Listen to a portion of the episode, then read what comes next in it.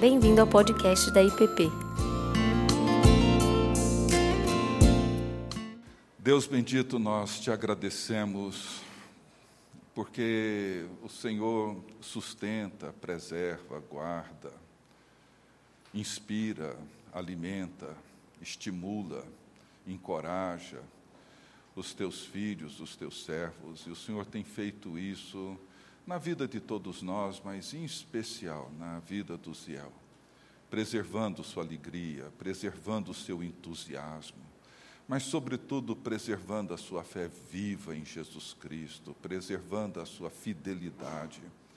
Por isso, ó Deus, nós te agradecemos pela sua vida, pedimos que o Senhor continue abençoando-o e fazendo dele esse exemplo vivo, essa testemunha viva do poder do Evangelho de Jesus Cristo. Abençoo nessa manhã, te agradecemos pelo final de semana abençoado que tivemos e que o Senhor o guarde no nome de Jesus. Amém.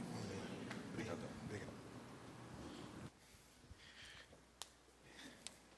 Essa posição mesmo. Bom. Bom dia, irmãos e irmãs. Uma alegria muito grande estar com vocês. É verdade, eu corro. Domingo que vem, a essa hora assim, eu vou estar terminando o quilômetro 25, lá na Maratona do Rio. Mas eu corro porque foi uma disciplina médica, na verdade. Né? Eu é, com essa história de ministério, a gente vai descuidando da saúde. E eu acabei ganhando muito peso, peso demais, e estava andando de bengala, porque eu tinha um problema lombar que eu caía na rua. Uma vez eu estava num sebo lá em, em, São Paulo, e eu abaixei para ver as, a parte de história, e eu travei, não consegui levantar. Eu fiquei de joelhos no chão, muito espiritual, olhando o livro. E aí, eu, a sorte que eu tinha um telefone na mão, eu liguei para Solange, minha esposa, e falei assim: Solange, eu estou num sebo na Avenida Jabaquara. Eu não me lembro o número que eu entrei. Eu lembro que mais ou menos tinha alguma coisa amarela na porta. Venha, traga a bengala, porque eu estou travado aqui no chão. E eu lá, de joelho no chão, lendo o livro, não conseguia levantar. Então ela. Ah, tá bom. E aí, é, ela conseguiu me achar. Falei assim, eu acho que eu entrei no sebo certo. Onde você está? Estou na parte de história. Onde é isso? Eu falei, no, do lado esquerdo, no chão, você vai ver um traseiro enorme, sou eu. É, ela assim, eu vou reconhecer. Hum, ela reconheceu. E, e, aí, e as pessoas achavam que eu estava muito devoto, mas na verdade eu estava travado no chão. E, e aí a, o médico falou, não, você muda o teu estilo de vida ou, ou faz um seguro melhor para sua esposa, né? Então eu falei, vamos mudar o estilo de vida. Só porque o negócio das viagens, é, não é fácil jogar tênis em qualquer lugar, não é fácil jogar basquete em qualquer lugar. Então eu falei, uma coisa que eu posso fazer é andar. Então eu entrei numa equipe de que ajuda pessoas a se recuperar por meio da atividade física. Então a minha equipe é sempre assim, é ex-obeso, cardíaco, é, pessoa, cada um que veio com alguma coisa difícil. E a gente aprendeu a andar, começando a andar, e aí com o tempo, fui aprendendo a, a andar um pouco mais rápido, a correr, a, a, fazer a reeducação alimentar. E aí, o dos 120 quilos foi baixando, baixando, baixando. Aí você vai se encorajando com a, com a corrida, fica um, um aficionado pela coisa, fica chato só falando disso o tempo todo. E, e aí, hoje é a maneira como eu uso para poder cuidar da saúde: caminhar e correr. Então eu escolho umas duas, três grandes corridas ao longo do ano para correr. E aí faço parte de uma equipe de pessoas que usam a corrida como atividade para cuidar da saúde. Né? Agora, o que eu não imaginava é que a corrida ia ser um tremendo púlpito. É, não tem um dia de treino, não, exatamente isso, não tem um dia de treino, são quase 10 anos correndo. Que alguém não se aproxime para conversar alguma coisa, fazer alguma pergunta, pedir oração, trocar ideias. Eu nunca podia imaginar que o Parque Ibirapuera ia virar o maior campo missionário para mim. Ah, e, e, é surpreendente as coisas que acontecem, surpreendente. Ah, então, eu encorajo vocês a caminharem. Não precisa correr, né? Caminhar bem caminhado já dá, dá, no, dá, na, dá no couro. É bom. Então, é isso. Então, a ideia era, era preservar a saúde. É, Agora, se quiser que eu fale sobre corrida, eu posso falar também sobre corrida. né? Esquece isso, né? Ele provocou, né? Então.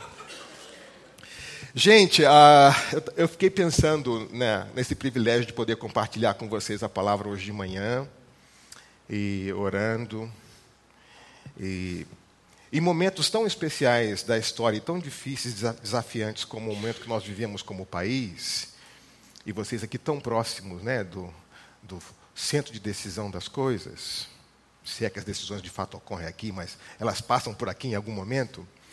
E eu acho que é muito importante a gente ter uma perspectiva da história que corrige a nossa visão da história, o nosso marco de referência. Ah, deixa eu dar um exemplo disso.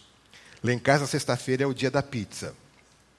Então, os filhos voltam para São Paulo, e a gente se encontra como família e a gente come pizza em conversa. Mas uh, quando ainda uma, o mais velho tinha mais ou menos uns 7, 8 anos, uh, num desses dias da pizza, ele olhou para mim e disse assim: Pai, você parece o Michelangelo. Aí eu falei: Uau! O que eu fiz para parecer assim alguém da Renascença, né? E eu cometi a loucura de fazer a pergunta: por quê? Eu devia ter ficado só com a declaração do meu filho. Michelangelo, tá legal, tá de bom tamanho. Aí eu fiz a pergunta, e por que, meu filho? Nisso que eu fiz a pergunta, por que? A Solange fez assim.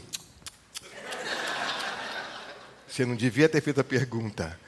E ele falou, pai, é que você come pizza demais.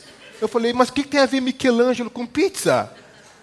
Aí ele falou, pai, tartaruga ninja. Então eu saí da renascença e virei uma tartaruga lutadora eu aprendi a lição. Quando seu filho fizer uma declaração, nunca faça a pergunta. Aceite a promessa, fique com aquilo e curta. Porque a realidade pode ser trágica, né? Então, mas o meu filho corrigiu a minha perspectiva. Eu, eu, me achando uma obra da Renascença, ele disse: Não, você é um comedor de pizza, uma tartaruga ninja. E eu falei: Ok, bum, voltei para a realidade, né?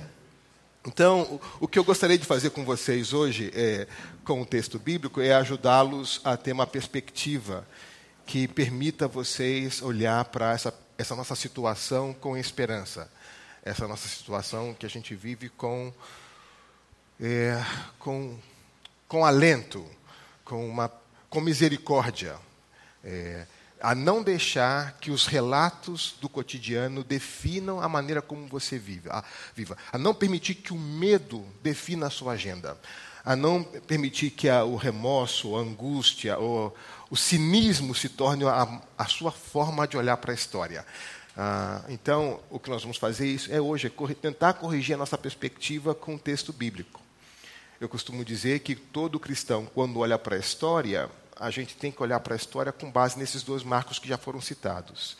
Nossa referência histórica é um túmulo vazio, de um lado, e o trono ocupado, de outro lado.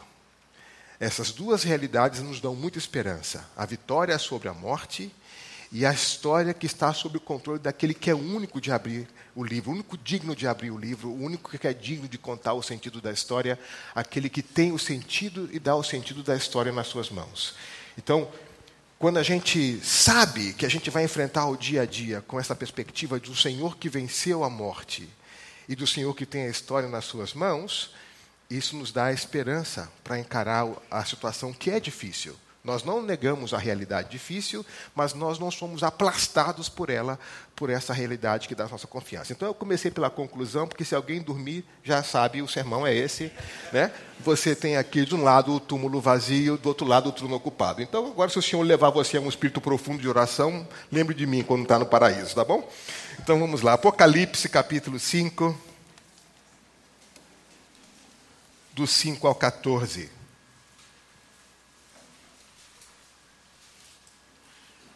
Tiago, eu tenho ali 20 para meio-dia. 20 para as 11, é isso? 20 para as 11. Isso significa que eu posso ir até? É? Tá bom. Então, Apocalipse, capítulo 5, de 5 a 14. O título da nossa reflexão hoje é E viu o Cordeiro. Eis que o leão. Então, um dos anciãos me disse: Não chore. Eis que o leão da tribo de Judá, raiz de Davi, venceu para abrir o livro e os seus sete selos. Depois eu vi um cordeiro que parecia ter estado morto, em pé, no centro do trono, cercado pelos vinte e quatro seres viventes e pelos anciãos. Ele tinha sete chifres, sete olhos, que são os sete Espíritos de Deus enviados a toda a terra. Ele se aproximou e recebeu o livro da mão direita daquele que estava assentado no trono. Ao recebê-lo, os quatro seres viventes e os vinte e quatro anciãos prostraram-se diante do cordeiro. Cada um deles tinha uma harpa e taças de ouro cheias de incenso, que são as orações dos santos. E eles cantavam um novo cântico. Tu és digno de receber o livro e de abrir os seus selos, pois foste morto, e com o teu sangue compraste para Deus gente de toda a tribo, língua, povo e nação. Tu os constituíste reino e sacerdotes para o nosso Deus, e eles reinarão sobre a terra. Então olhei e vi a voz de muitos anjos, milhares e milhares e milhões de milhões. Eles rodeavam o trono, bem como os seres viventes e os anciãos, e cantavam em alta voz: Digno é o cordeiro que foi morto de receber poder, riqueza, sabedoria, força, honra, glória e louvor.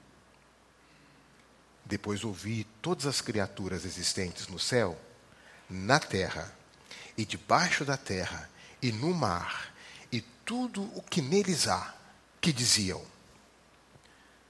Aquele que está sentado no trono e ao Cordeiro, sejam o louvor, a honra, a glória e o poder para todos sempre. Os quatro seres viventes disseram Amém.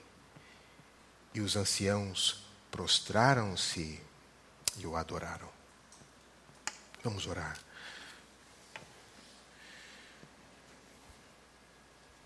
Senhor, nessa manhã nós nos unimos aos seres viventes, aos anciãos e, e a todos os seres existentes que estão diante de Ti, declarando a nossa adoração e a nossa confiança no Senhor. Pedimos que a tua palavra corrija a nossa perspectiva do momento em que vivemos, da realidade na qual estamos, e que nos faça aprofundar a, a nossa compreensão de quem estamos, de, na frente de quem nós estamos diante de quem nós estamos. De maneira que a gente possa agir na história em sintonia com o teu coração. Que a gente possa agir na história como pessoas que se curvam diante do trono do Senhor. E que a nossa adoração ao Senhor tem implicações na vida que o Senhor nos permite viver. Então, ajuda, Senhor, na nossa reflexão nessa manhã. Nós oramos no nome de Jesus. Amém. Eu vi o Cordeiro. Esse é o segredo da história. O segredo da história é que o poderoso Senhor Deus traz o seu reino dos céus para a terra através do seu amor sacrificial. Essa é a surpresa da história. Como é que Deus, o Senhor poderoso, reina sobre a terra? Como é que o rei chega na história? Como é que o rei faz sua, o seu ponto claro? Como é que ele, ele torna a sua presença evidente na história? O segredo da história é que o rei, Senhor, dono da história, Senhor da história de todos nós, ele faz a sua presença na história por meio do seu amor sacrificial. Ao invés, ao invés da ferocidade do leão que fere aos outros, Jesus Cristo reina como Cordeiro de Deus, que conquista a vitória ao assumir sobre si as feridas dos outros, a morte e o castigo que nos pertenciam foi assumido por ele. E aqui nós temos uma inversão completa na história. A cruz mostra essa demanda de que o poder dominação deve ser transformado no poder que serve. Então, diante disso, no versículo 8, nós vemos que os quatro seres viventes e os 24 anciãos se prostram com as harpas, com essas taças que têm as orações dos santos e cantam. E cantam uma nova canção. Essa nova canção que reflete uma nova realidade. Quais são então as implicações para nós dessa nova canção? Porque todos seguem ao Cordeiro. Sempre é assim. A nossa adoração tem implicações éticas. Quando nós falhamos no altar, nós vamos falhar na vida também. Foi assim com Abel e Caim, a experiência da falha no altar resultou na morte do irmão. Então, a nossa adoração se reflete na história. Aquele a quem adoramos se manifesta na forma como nós servimos e vivemos na história. Ah, o Apocalipse é essa, essa descrição daqueles que adoram ao Cordeiro e vivem na história de um jeito, daqueles que não adoram o Cordeiro e constroem Babilônia. Essa é a tensão. Então, na verdade, o Apocalipse é um grande livro litúrgico, ético-litúrgico. Dependendo do, de quem nós adoramos, nós manifestamos essa adoração na história. Então, o que, que implicações tem essa nova canção para a gente? Na descrição do texto, nós vemos que essa nova canção ela tem pelo menos cinco grandes etapas. Ela tem uma dimensão da adoração, diz: Tu és digno. Logo, há uma dimensão de anúncio, de pregação, porque foste morto. Em seguida, tem uma dimensão missionária e compraste para Deus uma dimensão devocional. Constituíste esse que você comprou em reino e sacerdote. E tem um tom profético. Ele diz: E vocês reinarão sobre a terra. Então, esse cântico, nós temos pelo menos três declarações importantes. Nós somos comprados por Deus, fomos feitos por Deus reino e sacerdote, e há a declaração de que nós reinaremos sobre a terra. Então, quando nós somos comprados? A, Escritura diz: vocês foram comprados por um alto preço, portanto, glorifiquem a Deus com o seu próprio corpo. 1 Coríntios 6, 20. Quando o Cordeiro nos tornou sacerdotes? Quando o Cordeiro derramou sobre nós o seu sangue. Quando foi que esse povo foi comprado para reinar com ele? Diz versículo 10: Algum dia nós reinaremos com ele. A vontade de Deus é que o povo do Cordeiro irá um dia reinar com ele. A, a grande surpresa desse texto é que no versículo 10 é o tempo do verbo.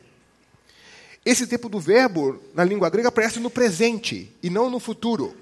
Então não é que nós reinaremos com ele, nós reinamos com ele. E a pergunta então é: se nós reinamos com ele, como é que se evidencia esse reino na história?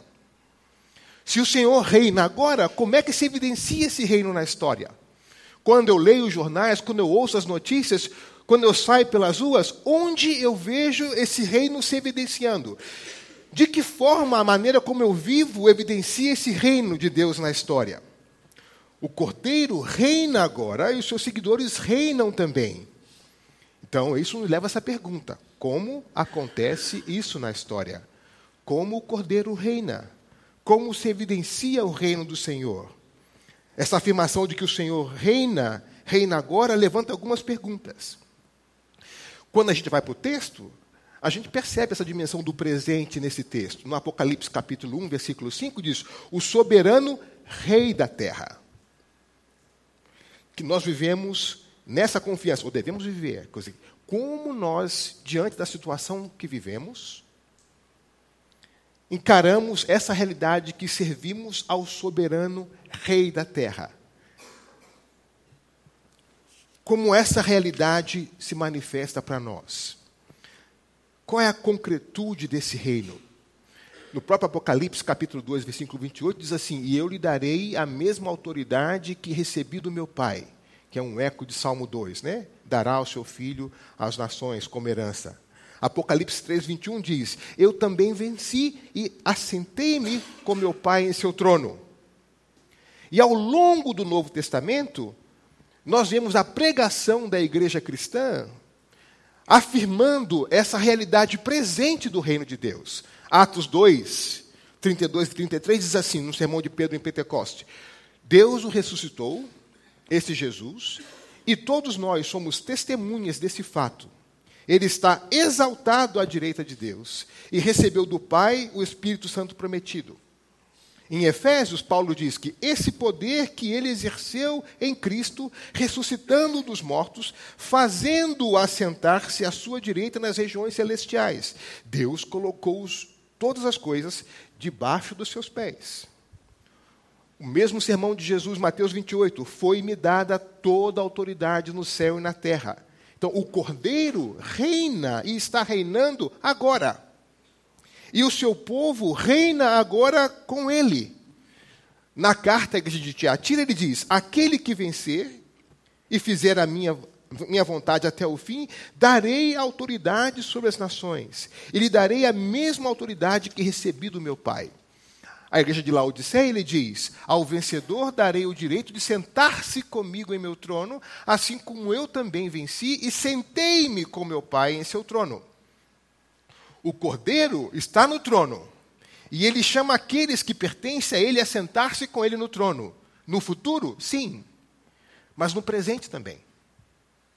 Então nós somos informados que Jesus nos fez e nos tornou, versículo 6 do capítulo 1, nos constituiu reino e sacerdotes para servir a seu Deus e Pai.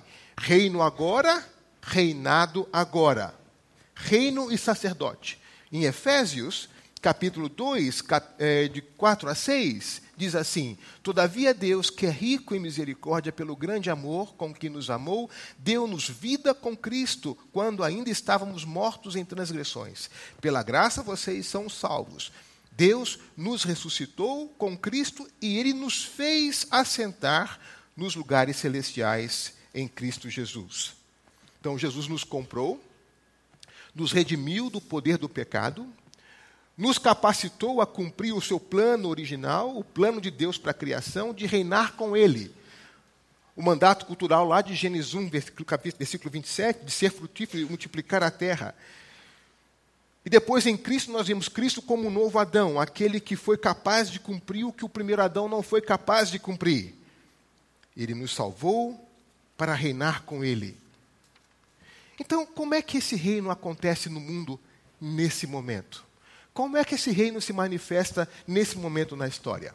Então, para entender isso, para entender como nós reinamos com ele nesse momento, nós podemos, temos que entender como é que o Senhor reina nesse momento na história.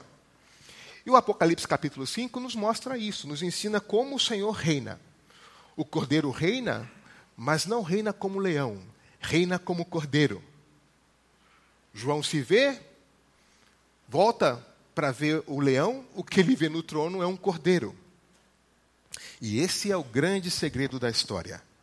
O todo-poderoso leão reina como cordeiro. Isso é uma inversão de expectativa, isso é uma inversão de modelo, é a lógica de ponta-cabeça. Não como leão furioso, mas como cordeiro que toma sobre si as nossas feridas.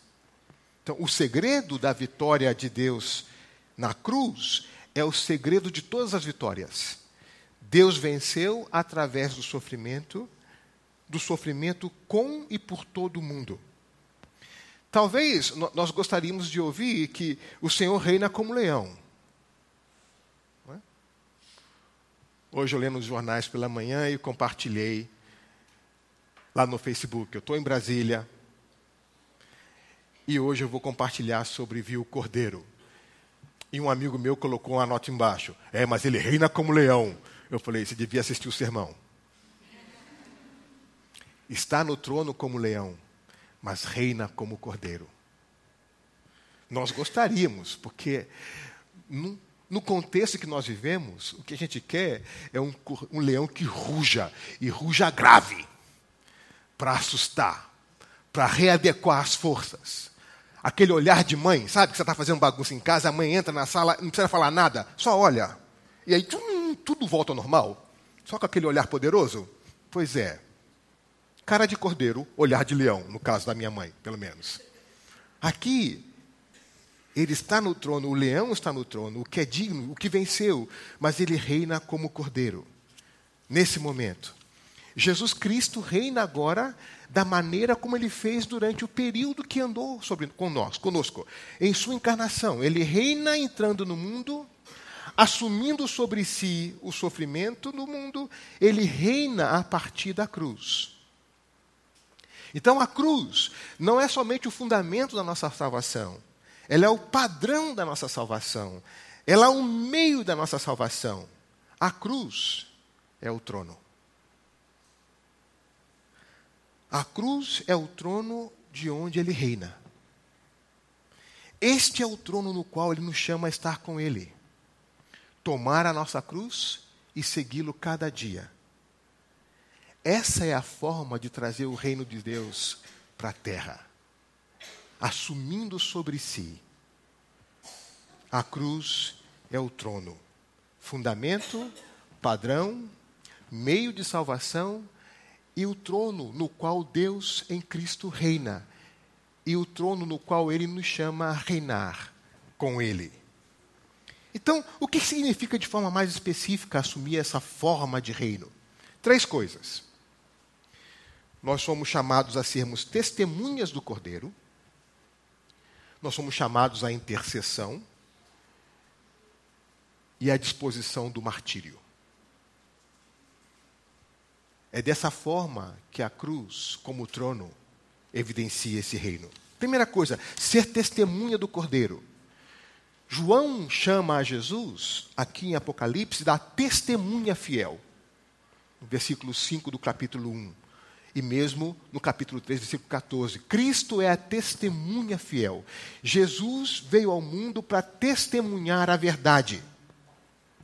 A nossa responsabilidade é dar testemunho dele, é dar testemunho da verdade. Ele é o centro de toda a verdade, toda tudo mais se torna relativo frente a Cristo.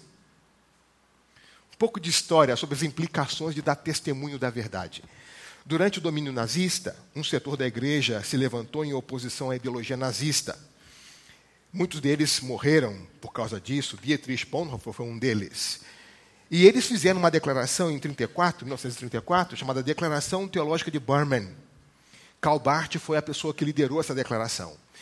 E eles afirmam o seguinte nessa declaração: Nós rejeitamos a falsa doutrina na qual afirma que existem áreas de nossa vida nas quais não pertencemos a Jesus Cristo, e sim a outros senhores, áreas nas quais nós não necessitaríamos da justificação e santificação por meio dele. Nós rejeitamos essa declaração que diz que existem áreas da nossa vida da qual o Senhor não é o Senhor.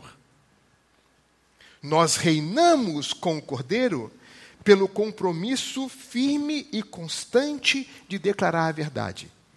A verdade é um ato revolucionário. Dizer a verdade é um ato revolucionário. Hoje eu estava lendo o jornal pela manhã e a articulista escrevendo disse o seguinte, a Eliane Catanha dele, né? É nesse ambiente de deterioro, deterioro, é, esse ambiente deteriorado de meias verdades puras mentiras, vazamentos manipulados e aumento diário do nível de tensão, Brasília está em chamas. Com o executivo no alvo da Lava Jato, o judiciário devassado pelas transmissões ao vivo e o Congresso com as suas vísceras expostas. Foi o que ela disse hoje no jornal. falei, rapaz, está lendo Apocalipse.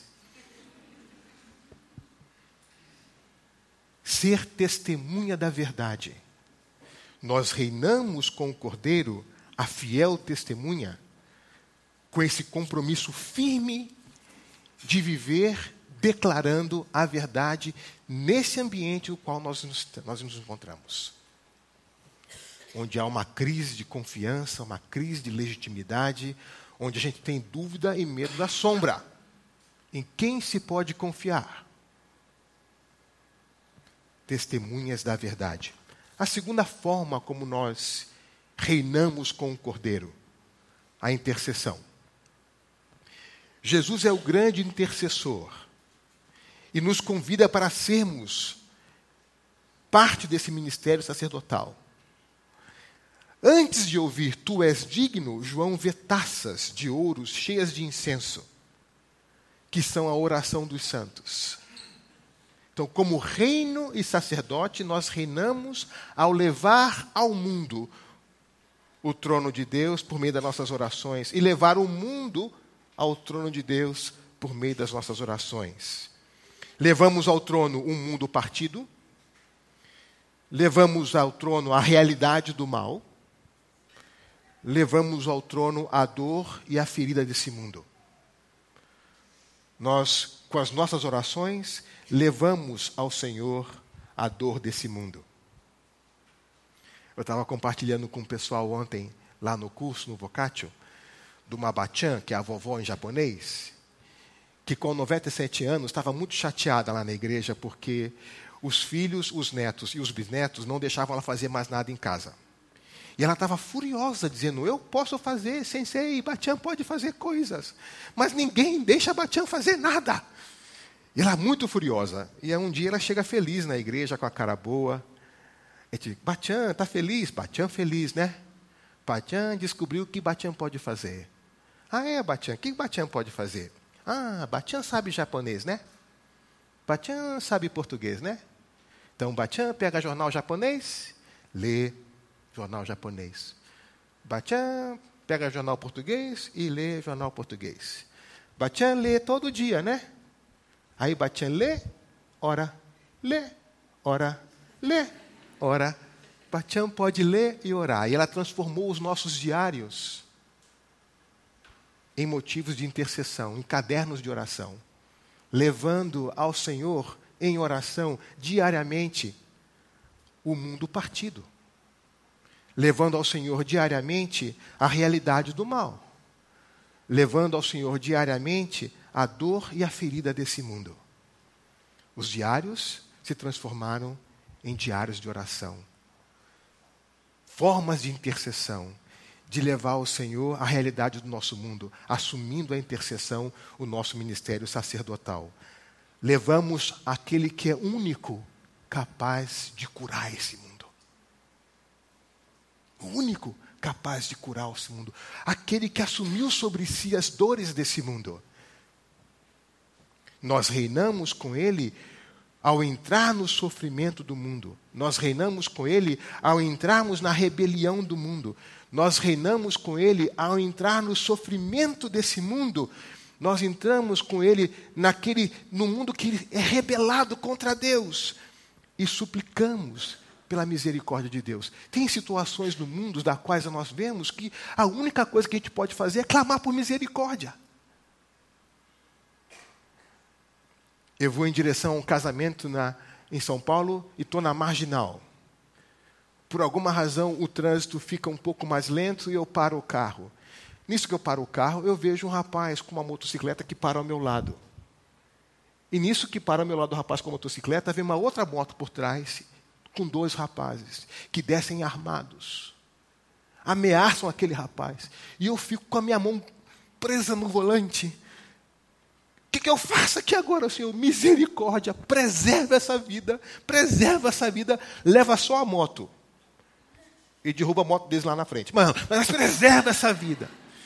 E aí o rapaz sai com a mão para o alto, com um capacete, e esses dois, um sobe numa moto e o outro vai e vão disparados. Eu falei assim, agora derruba, agora derruba, Jesus, agora derruba. Mas eu perguntei, está tudo bem? Com aquele cabeção, nem sequer a pessoa que está com o capacete na cabeça. A dor do mundo, do meu lado, tão rápido, do nada, cinco horas da tarde. Você diz: o que, a gente faz aqui agora? A gente clama por misericórdia. E a gente assume nosso reinado dizendo: Senhor, esse é o mundo no qual eu vivo.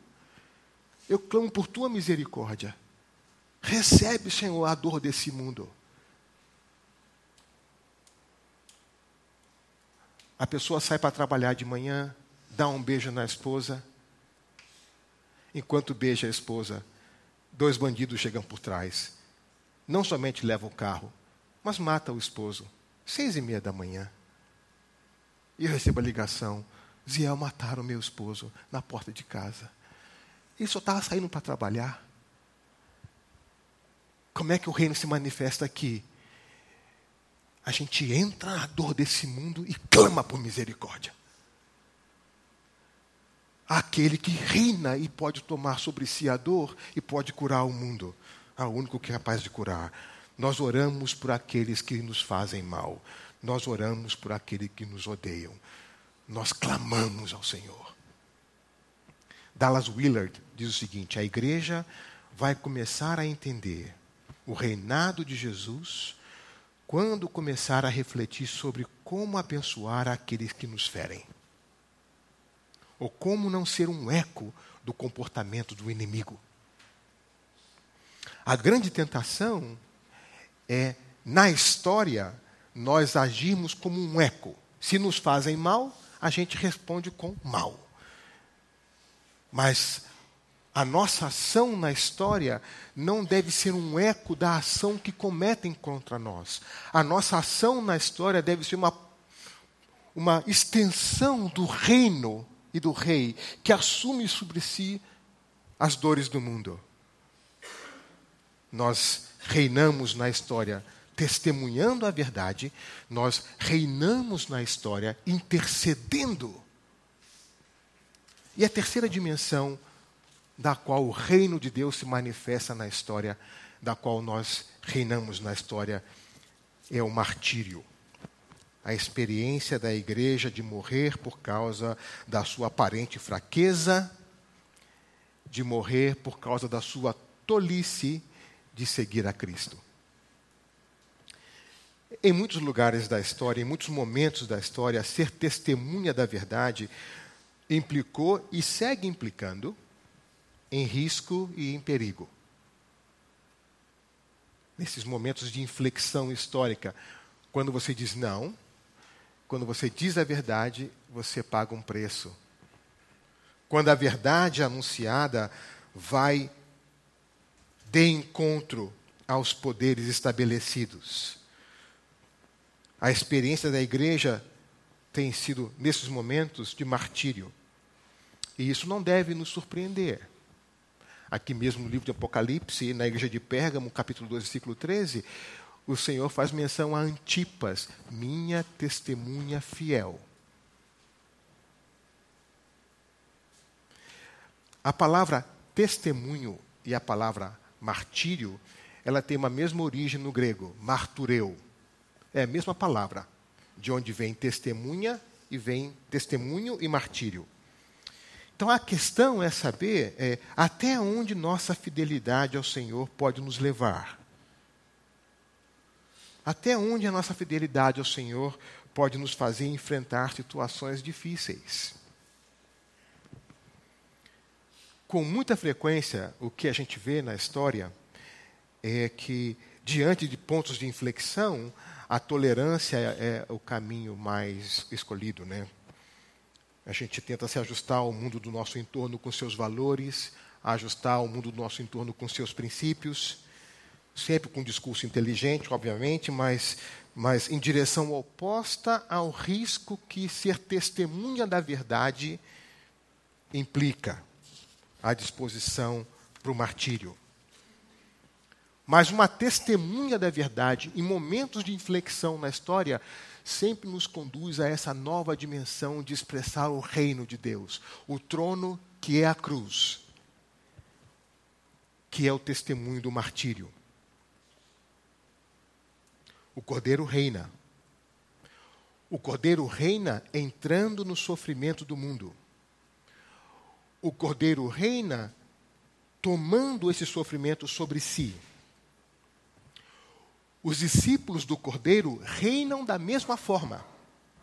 Nós caminhamos em direção ao mal, testemunhamos a verdade nesse mal, intercedemos por misericórdia no meio do mal e aceitamos as consequências desse testemunho.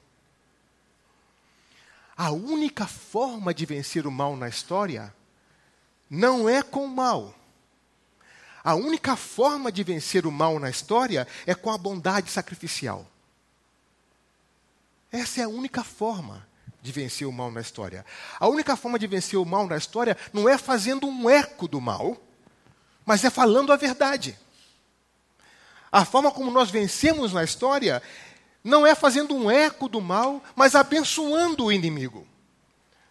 A forma como nós vencemos na história não é fazendo um eco do mal, mas é sofrendo e suportando o sofrimento e não promovendo o sofrimento. O que destrói o mal na história é a bondade sacrificial.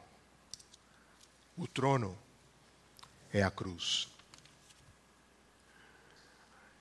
Tem cenas muito legais no filme de Mahatma Gandhi, quando ele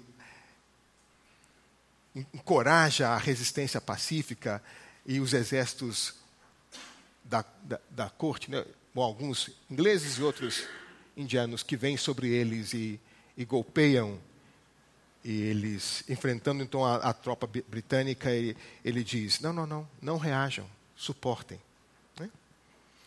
o leão vence na história como cordeiro esse hindu entendeu essa mensagem às vezes eu ouço é, alguns cristãos reagindo na televisão, dizendo: a gente é cristão, mas não é bobo, não. Você não entendeu. Não entendeu que há implicações quando nós dizemos que adoramos ao Cordeiro.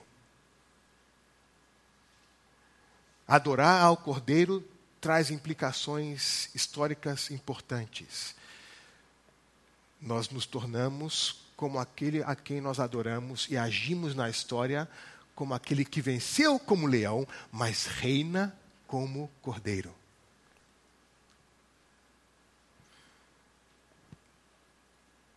Não é passivo, nós caminhamos para dentro de situações de rebeldia extrema a Deus, testemunhando a verdade.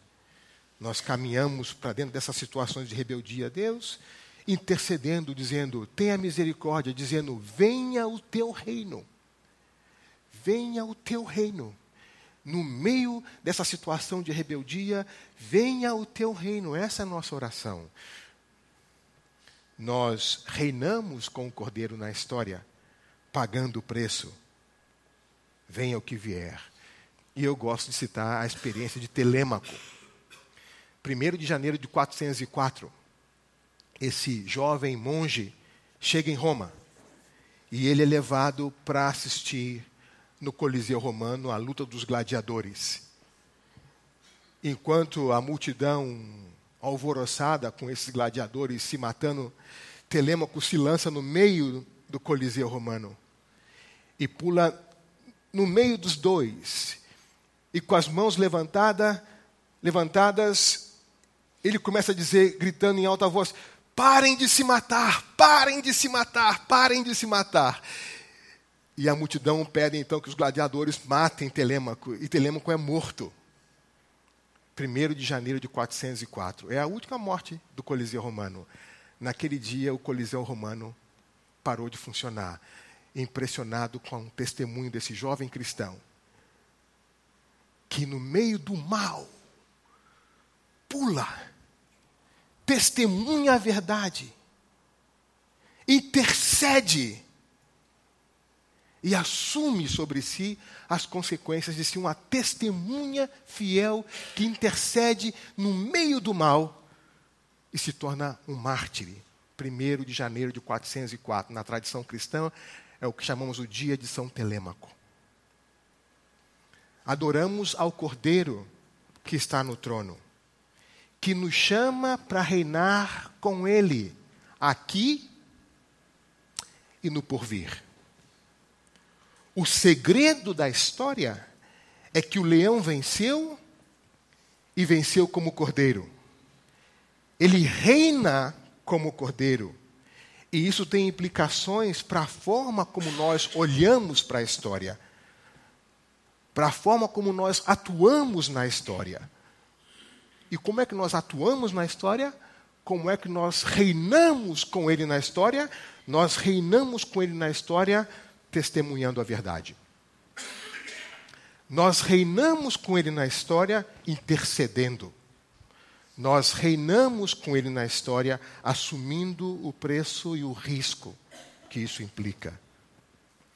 O Cordeiro reina na história. E o seu trono é a cruz. Que Deus nos abençoe.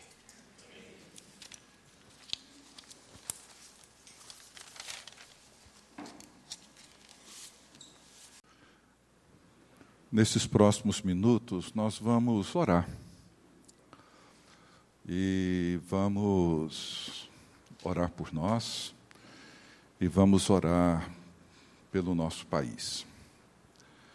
Com essa palavra no nosso coração e na nossa mente, é, usando a imagem de Apocalipse, vamos encher esses, essas taças de orações para que elas se apresentem diante do Todo-Poderoso. Vamos orar, lembrando das implicações que isso traz sobre nós. Vamos orar, e aqui, usando o mesmo Apocalipse, no capítulo 8, a imagem de oração é belíssima, porque essas orações chegam ao trono de Deus e ele pega essas taças e ele as despeja de volta sobre a terra. E João diz que houve-se relâmpago, trovões, terremotos e vozes. Às vezes nós não damos conta, mas tudo isso que está acontecendo é porque tem muita gente orando. E nenhuma ferida é tratada se ela não for devidamente exposta. E precisamos seguir orando para que o tratamento seja completo. E talvez isso implique em muito mais sofrimento ainda. Mas eu gostaria então de que em pequenos grupos, três, quatro pessoas, vamos orar, vamos clamar a Deus, clamar pela justiça de Deus, não a nossa, nem a dos grandes tribunais, mas para que Deus realize o seu propósito, sobretudo no meio do seu povo, entre nós, para que sejamos testemunhas da verdade, intercessores e mártires do reino de Deus. Então, em pequenos grupos, sem muita arrastação de cadeira, para não fazer muito barulho, mas vire-se para as pessoas do seu lado, vire-se para quem está atrás de você e ore. E vamos clamar a Deus. Às vezes nós dizemos, ah, o pouco que eu posso fazer é orar. Não. A oração é tudo que você pode fazer. E creia, não é pouco. Nunca foi. É ela que move a história.